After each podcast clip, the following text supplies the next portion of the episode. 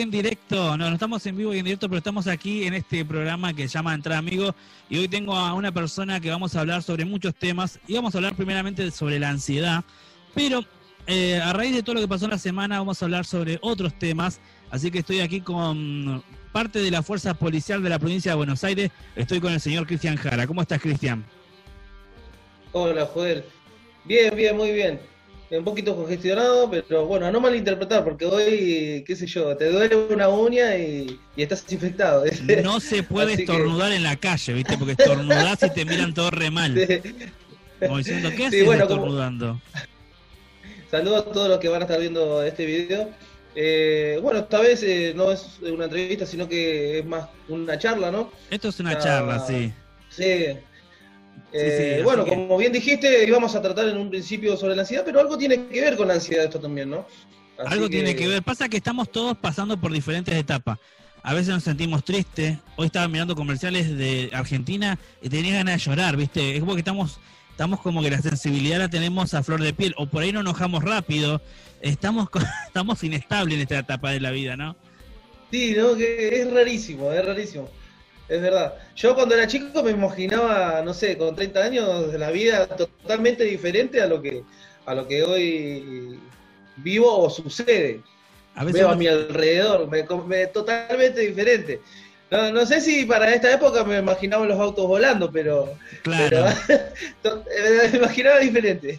A veces uno se imagina más realizado, más hecho, pero bueno, la realidad son otras, ¿no? También. Pero bueno, hablando de realidades, esta semana pasó algo increíble eh, no sé si fue histórico, si fue la primera vez, pero sí sé que fue impactante ver a la policía en la calle eh, protestando.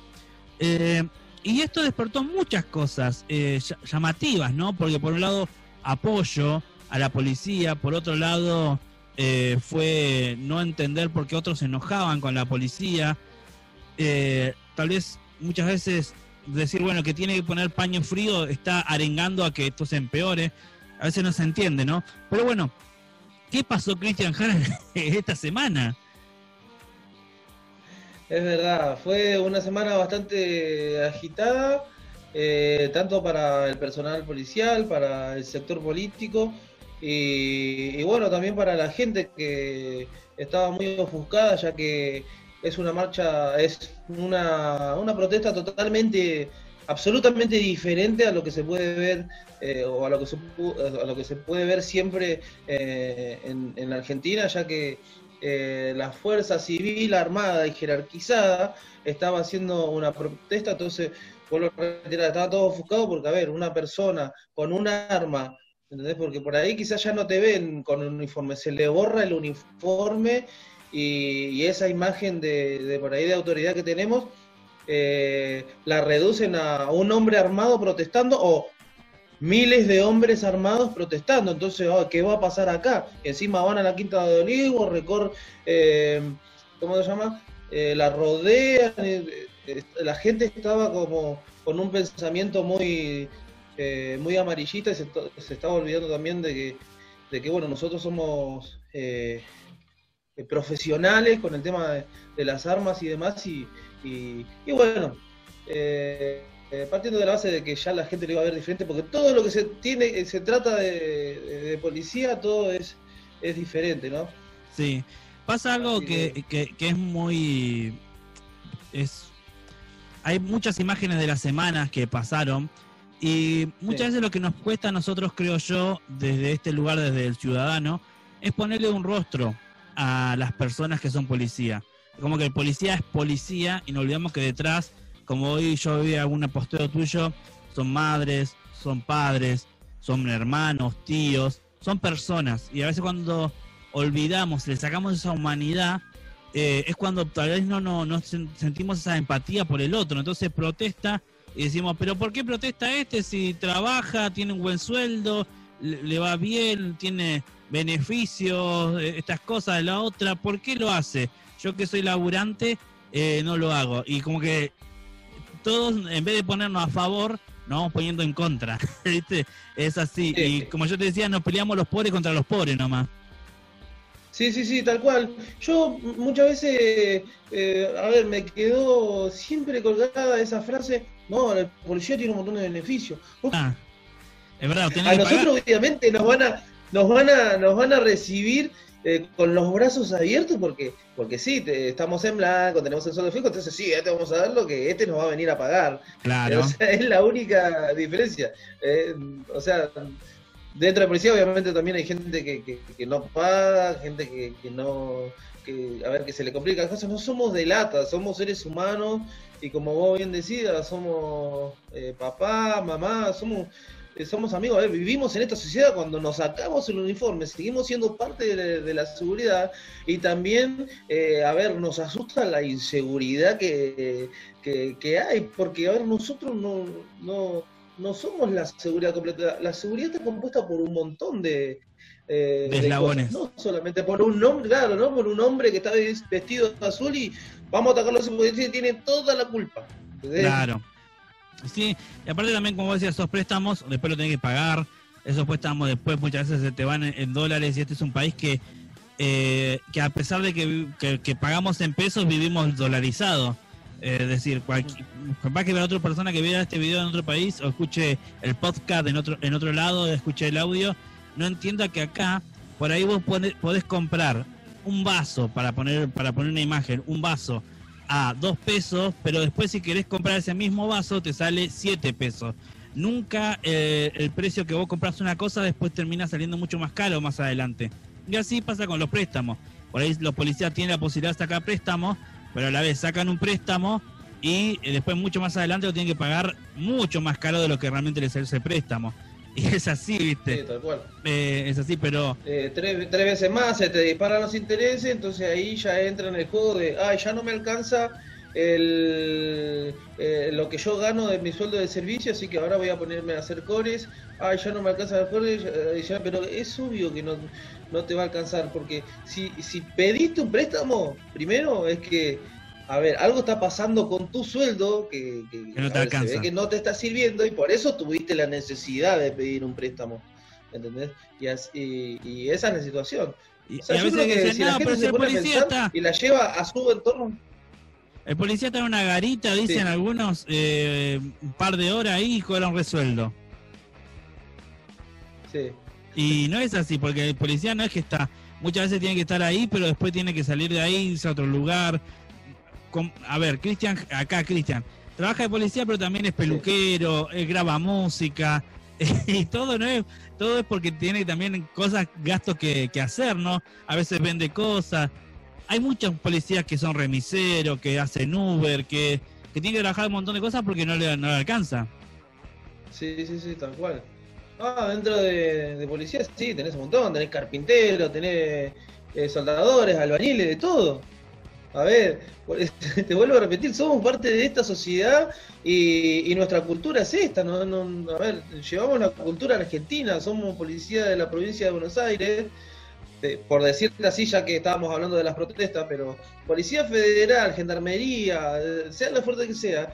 A ver, somos argentinos, tenemos la misma cultura, el domingo nos encantaría comer un asado con la familia o salir por ahí a ver, tenemos quizás, muchos de los sueños son parecidos. somos seres humanos. Claro.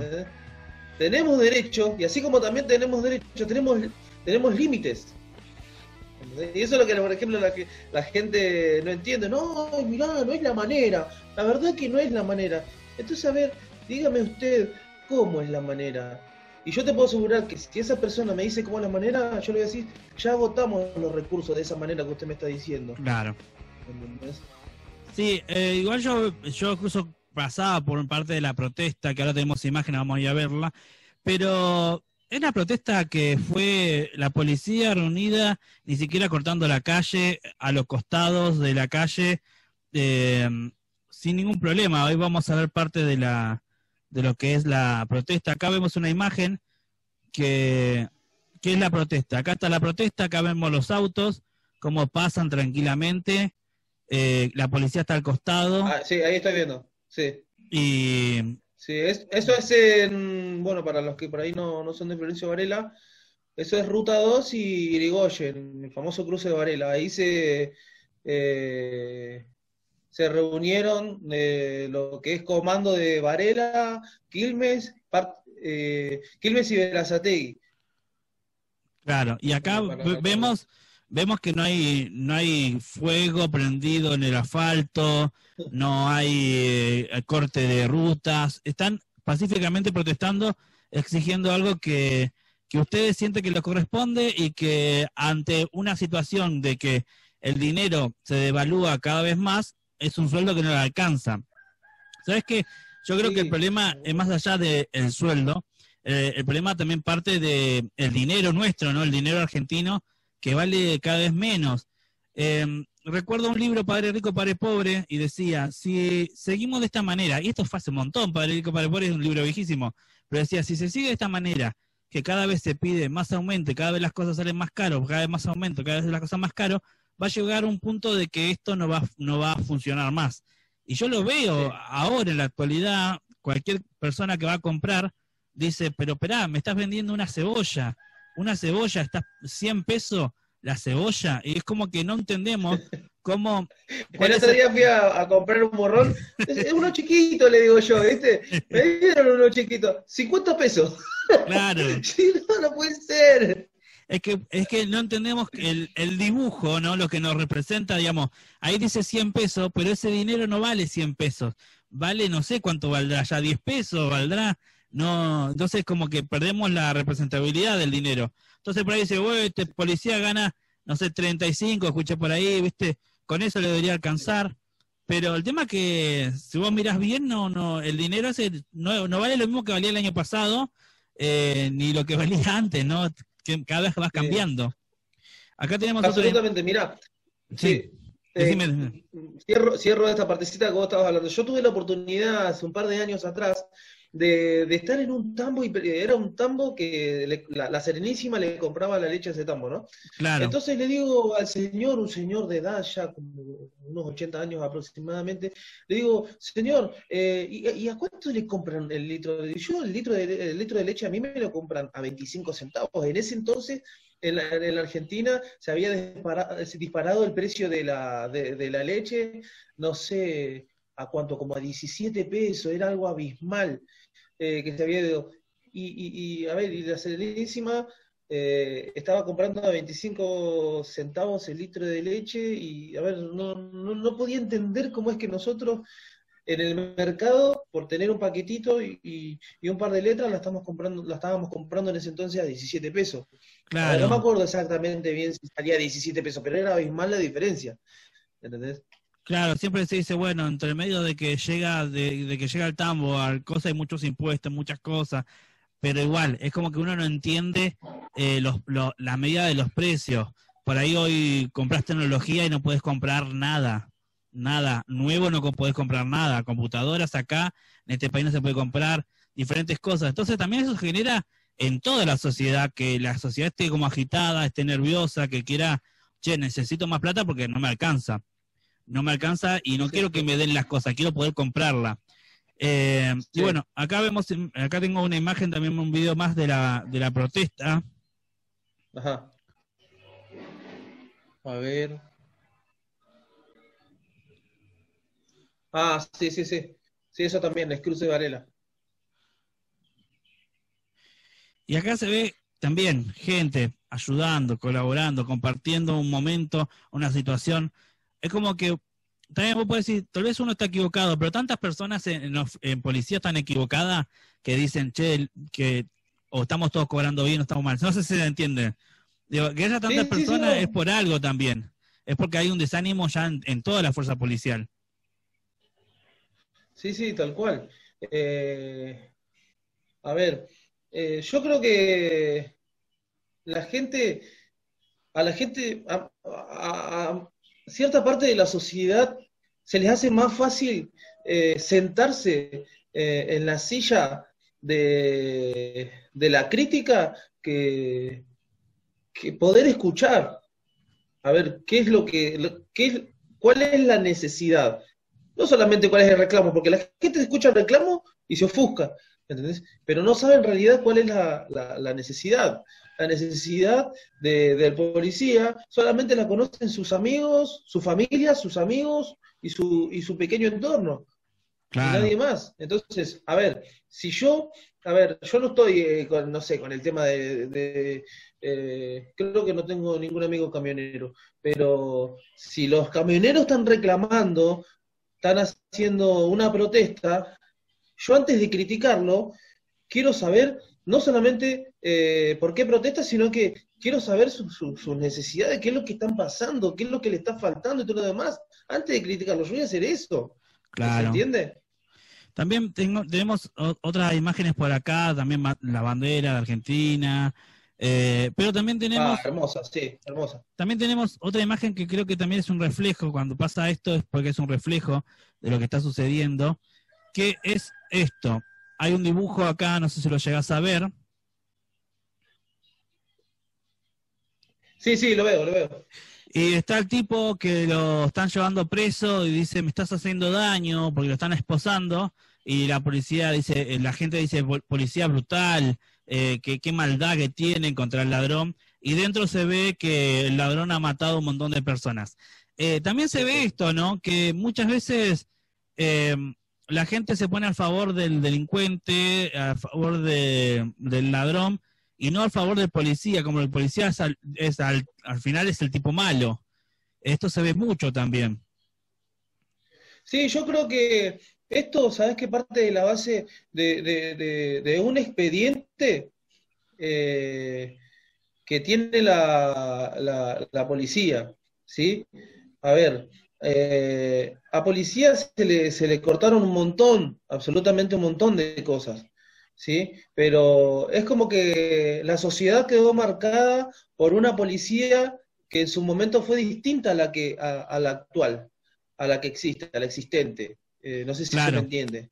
¿Sí? Entonces eh, la, gente se aferra al pasado. Mirá, yo me acuerdo cuando yo estoy hace eh, 11 años, eh, 11 años de servicio tengo, y yo me acuerdo cuando recién empecé, sí, había, había policías que, que iban a, qué sé yo, a una panadería y, pedían factura y demás y le daban la factura. ¿Me escuchás? Claro, sí, te escucho, sí, te escucho, te escucho, yo te escucho, ah. no hay problema. Y, yo me acuerdo que, que, a mí me daba vergüenza eso, porque yo decía, no, yo no, no, no quiero pedir, yo yo para eso tengo mi sueldo, yo quiero, quiero pagarlo. Y sabes que hay una nueva generación de policías. No te digo que no existe, porque, a ver, gente desubicada, gente mala, eh, gente corrupta, hay en todos lados. Eh, hay políticos corruptos, hay civiles corruptos, y dentro de policía también hay policías corruptos, pero no, no, no lo son todos. Hay una nueva generación, pero la sociedad misma ya cambió. A ver, porque yo te puedo asegurar que antes, antes eh, entraba un policía y, no, no, tomá, llévatelo, llévatelo, decía, qué sé yo, el panadero. ¿Entendés? Y hoy la sociedad como que, eh, quedó, eh, gracias a eso, un poquito resentida y ya te miran con una cara, ¿viste? Y entonces el policía que tenía ganas de hacer eso, no, no, saca la billeterita, paga todo lo demás. Hay una nueva generación, ¿entendés? Yo muchas veces subía a un colectivo, joder, porque en ese momento por ahí no tenía coche, subía a un colectivo y, y los colectiveros me veían subir todos los días y yo pagaba, pagaba mi boleto. ¿Sí? Y muchas veces eh, habían eh, eh, colectiveros de, de, la vieja escuela, ¿entendés? Un saludo a los colectivos porque la verdad que son una masa. Y ahí eh, colectiveros que me decían, ¿qué? ¿No sos policía vos? Me decía, porque claro, yo quería pagar el boleto, ¿viste? Oh, no, pero, no, pero pasá, pasá, me decía, ¿viste? Pasá, pasá, me decía. Y pasa que también para el policía era algo bueno, eh, para el colectivo era algo bueno que haya un policía ahí, es seguridad. Por eso también el, chofer extendía ese, ese favor, ¿no? Y así también los vecinos de la cuadra, si conocían al policía, como que tal vez le brindaban algo, ¿no? No, no, no, era como una costumbre. Claro, era como un, un tomá y dame. A ver, eh, si yo entro a una panadería y a mí me cobran eh, eh, uniformado porque quiero desayunar, porque a veces ni, ni tiempo tenés de nada y desayunás en el móvil así como podés, por la cantidad de horas de recargo y demás, y vos me lo pagaste, cuando, si llega, Dios no permita, llega a en esa, en esa panadería, yo, a ver, yo quería asistir a esa gente. No, ah, vos no me cobraste, que le roben todo. Vos me cobraste, que, te roben todo. No, no, no es así. a ver, ¿se entiende? Claro, sí, sí, se, entiende, se entiende. Y pasa que también, como yo te decía al principio, antes como que el policía tenía rostro, tal vez la gente lo conocía, era el policía de la cuadra. Hoy se ve que hoy, hoy no se conoce mucho al policía y tal vez la gente se queda con eh, malos recuerdos de la policía que no debería ser. Y yo creo que también esto, yo sin saber nada, pero esto como ciudadano lo digo, muchas veces eh, estamos enojados porque hay algo que no es del policía, sino que ya viene desde, desde el Estado, que si pasa algo por ahí, eh, vos sabes que te robaron, la otra vez pasó, a mi esposa le robaron, un vecino nos dijo quién era, nos dio la descripción y sabíamos que era esa casa. El policía dijo, bueno, perfecto, pero yo no puedo entrar porque no tengo una orden de un juez, nada. Eh, pasa que hay protestas. Desde 2009 que yo cuando viajaba en el tren cortaban la vía y hasta el día de hoy siguen cortando la vía. Y si no hay una orden de un juez no se puede hacer nada. Hace más de nueve años que no se puede hacer nada. Entonces, no es que la policía no pueda hacer, es que la policía no tiene las facultades, porque no tiene la autoridad, parece, para poder ir a sacarlo.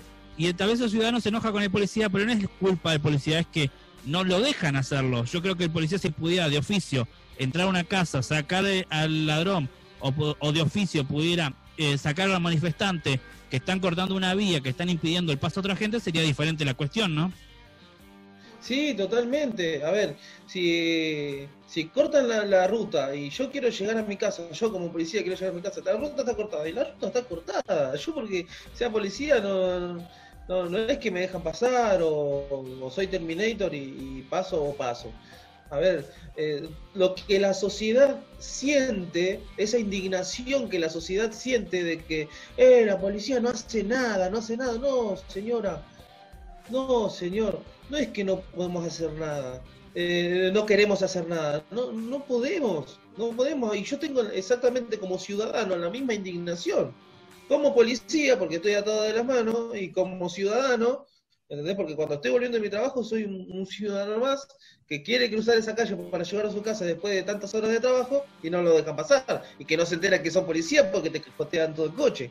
Claro. ¿Entiendes? Claro, claro. Entonces también es una cuestión de que muchas veces ustedes no, no pueden.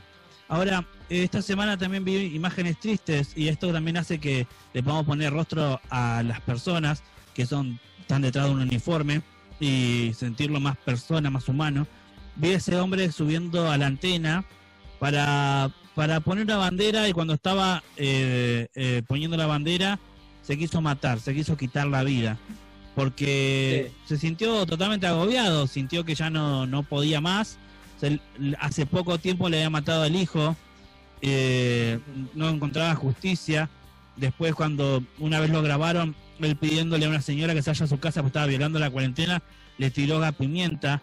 Es una persona que seguramente tiene deuda, seguramente tiene una familia, seguramente él la pasó mal y, y por esa razón sintió el deseo de quitarse la vida. Pero qué duro es llegar a ese momento, ¿no? De no, no tener más consuelo.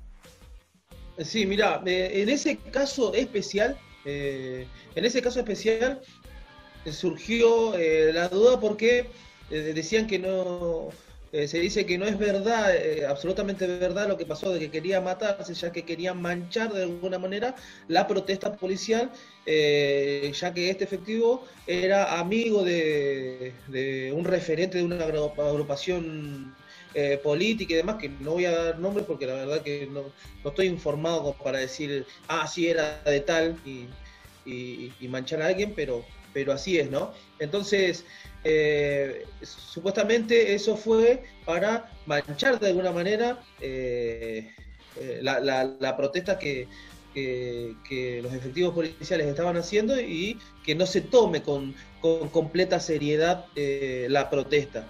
¿sí? Ahora, yo no, por comentarte esto, yo no me pongo en, ¿cómo se llama? en función de un, de un juez para, para para criticar a este hombre o juzgarlo y decirle algo. a ver, yo no sé su condición, no conozco de su vida y todo lo demás, pero si es amigo de, un referente político que si está haciendo eso, es porque seguramente algún beneficio tendrá, ¿entendés? Y a ver, si el beneficio no se lo dio policía como se lo tendría que haber dado con un sueldo eh, eh, digno, quizás el tipo este no hubiera recurrido a eso. A ver, ¿qué es corrupto es corrupto con un sueldo digno o, sin un sueldo digno. Yo no estoy justificando la acción de este tipo, ni, ni, ni, sus hechos, ni lo que haga con su vida. No, no, no estoy justificando ni tampoco me, me, me, pongo un juez. ¿Entendés? Bueno, pero, si, la, una cosa si, si, el propósito, si el propósito era manchar la causa, le salió al revés, porque yo aún vi que yo, eh, al verlo como espectador, vi a un tipo destruido y ante una situación y ante un estado que, no está. Porque si a él le mataron el hijo, no es por culpa de policía, sino es porque no hay un estado que no está, no está presente. Sí, sí, tal cual. Mira, si esto fue verdad o mentira, yo te puedo asegurar que más de un policía habrá pensado en subirse a esa torre o habrá pensado en algún momento agarrar su arma, ¿entendés? Y, por un montón de cosas que pasan dentro de este sistema se habrá querido pegar un tiro. ¿entendés? Porque hay una realidad que la gente no ve, que la sociedad no ve, que el Estado no quiere ver, que los políticos no quieren ver, ¿entendés? Y que es eh, que existe, ¿entendés? Y que muchas veces es inminente y que muchas veces termina en tragedia. Sí, yo creo que también a veces le reclamamos cosas a los policías como si fuera que los policías no tuvieron que hacer nada para lograr ser policía, como si fuera que vos fuiste a la escuela de policía, a la Bucetich, ¿no? Y te dieron tomar. Sí, me regalaron, sí, me regalaron todo. Te regalaron todo. Vení de vacaciones acá, vive un año y te dan un arma y. Y listo, salí, salí a matar gente. Si supieran, si supieran, Joel.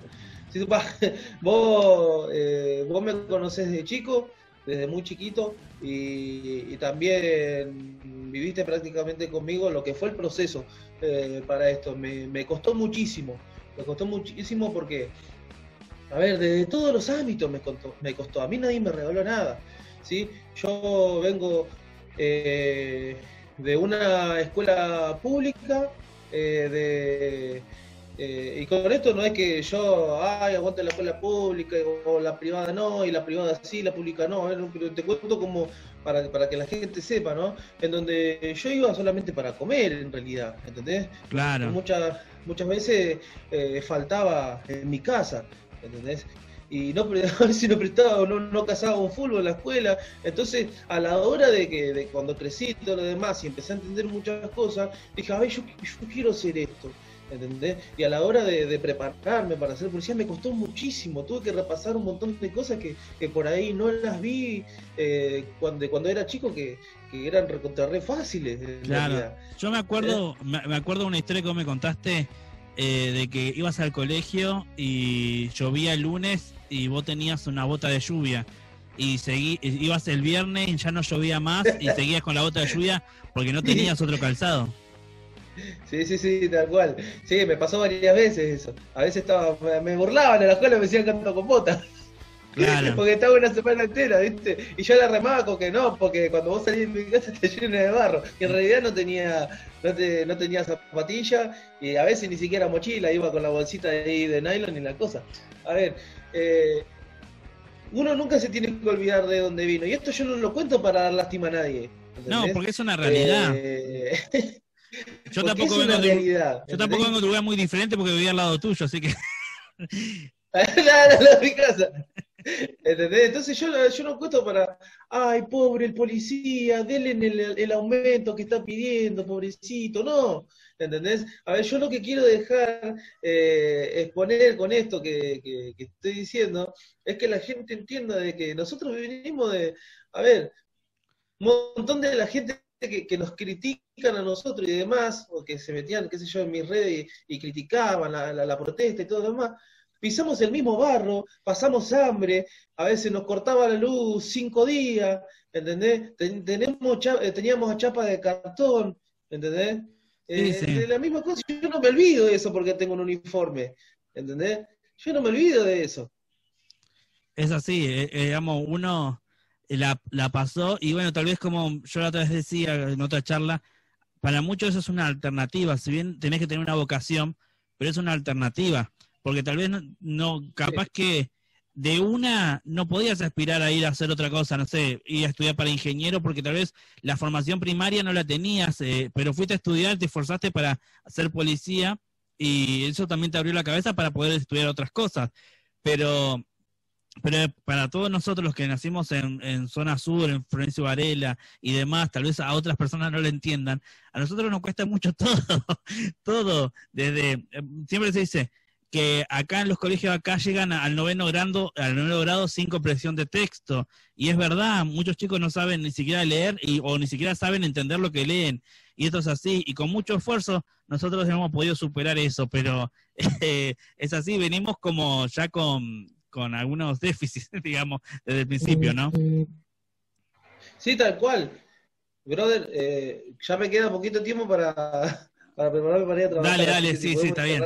Bueno, vamos, vamos a ir cerrando. Yo lo que quería ir cerrando con esto, porque tenemos también que dejar algo a la gente, es que nosotros estamos acá de paso en esta vida, ¿no?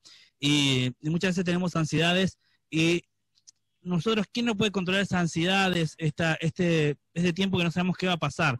Yo soy fotógrafo y no sé qué va a pasar con mi trabajo, hoy en día no estoy trabajando de esto, pero tenemos que tener un consuelo y tenemos que entender que el Señor Jesús dijo que nosotros, eh, iba a llegar un momento que, nosotros vamos a, entender que si Él cuida de las aves, si Él le da de comer a las aves, ¿cómo nos va a cuidar nosotros que, que somos sus hijos? Por otra parte, la Biblia también dice que todo esto es vanidad y que todo va a pasar y de qué nos vamos a afanar de esta vida si todo esto es pasajero habrá árboles que vivan más que nosotros, habrá cosas que vivan más que nosotros, nosotros vamos a pasar, pero lo importante es dejar una huella. Hoy tal vez es justo protestar, es justo poner, es justo tal vez indignarse, pero no nos quedemos con ese enojo, con, con, rencor, sino que podamos dejar todo eso de lado y buscar el consuelo en Dios, y buscar la salida en Dios, y buscar en oración sabiduría para afrontar eh, los cambios que vienen y poder salir adelante. No sabemos qué va a pasar con el futuro, pero tenemos el hoy. Y el, en el hoy podemos orar, podemos leer la Biblia, podemos pedirle a Dios, podemos confesarnos delante de Dios, podemos pedirle a Dios cualquier cosa, porque dice que todo lo que le pidiéramos al Padre en relación, Él nos va a dar. Entonces, tenemos una sociedad que es esta. Pidámosle al Señor que nos ayude para poder cambiarla y para que Argentina sea un mover espiritual para todo el mundo. Algunas palabritas, Cristian.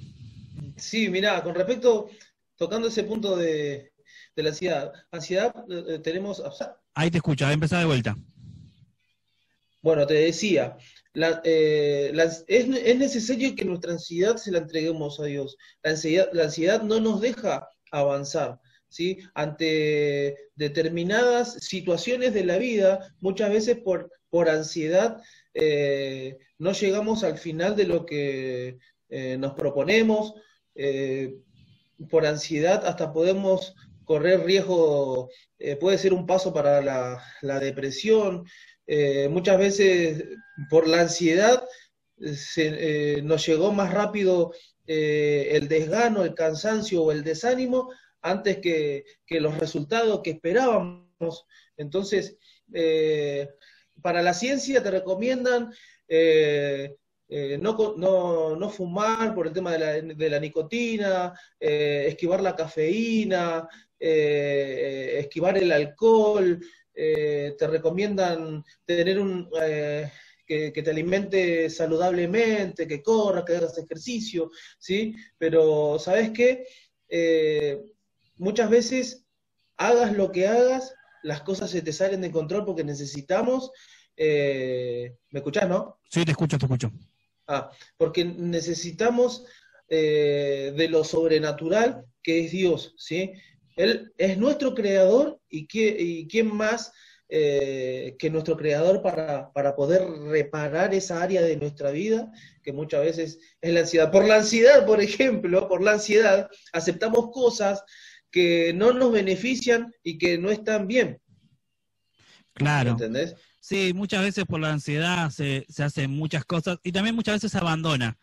Conozco mucha gente que por ahí abandona su, su sueño, eh, su talento o posterga cosas porque dice, no, pasa que si no me funciona ahora, ¿cuándo me va a funcionar? Y es como que todos estamos pendientes también de lo inmediato. No sé, yo por ahí subo ahora esto a YouTube, subo esto a Spotify y ya quiero ver repercusión, quiero ver el numerito, quiero ver, eh, es la ansiedad. Y, sí, sí, tal cual, me pasa con, un montón de cosas, obviamente, sí. Y esa, es ahí cuando tenemos que dejar la ansiedad en Dios y disfrutar de la hora. Pudiste hablar, pudiste grabar, pudiste hacer algo para Dios. Bueno, ya está, eso es suficiente. Después si viene algo más será añadidura, será algo más, pero eh, como que toda la sociedad estamos mirando pendiente del numerito que no significa nada, pero que para nosotros a veces se nos, se nos, va, la, se nos va el ánimo, la alegría, la tristeza, se nos mueve según el numerito. Entonces, eh, debemos dejar eh, la ansiedad en Dios, debemos dejar las cargas.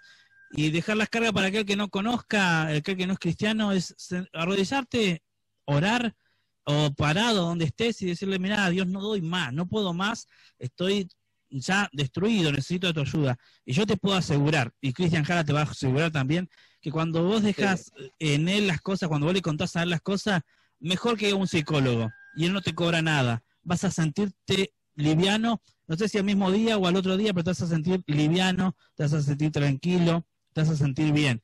Entonces, es importante poder dejar las cargas en él y encontrar refugio, porque estamos todos realmente pasando por lo mismo, que estamos eh, atravesando una situación difícil, pero Dios tiene la respuesta. Sí, tal cual, esa es la diferencia eh, entre una persona que deja sus cargas en Dios, que deja su ansiedad en Dios, y, por ejemplo, para los que me conocen muchas veces, eh, o a los que me conocen un poquito o empezaron a conocerme, muchas veces me preguntaron, che, pero ¿cómo haces para tener tanta paciencia o para estar tranquilo en, determinada situación y demás? Es porque deposito mi confianza en Dios, le dejo mi ansiedad a Dios, ¿entendés? Y, trato de depender de Él.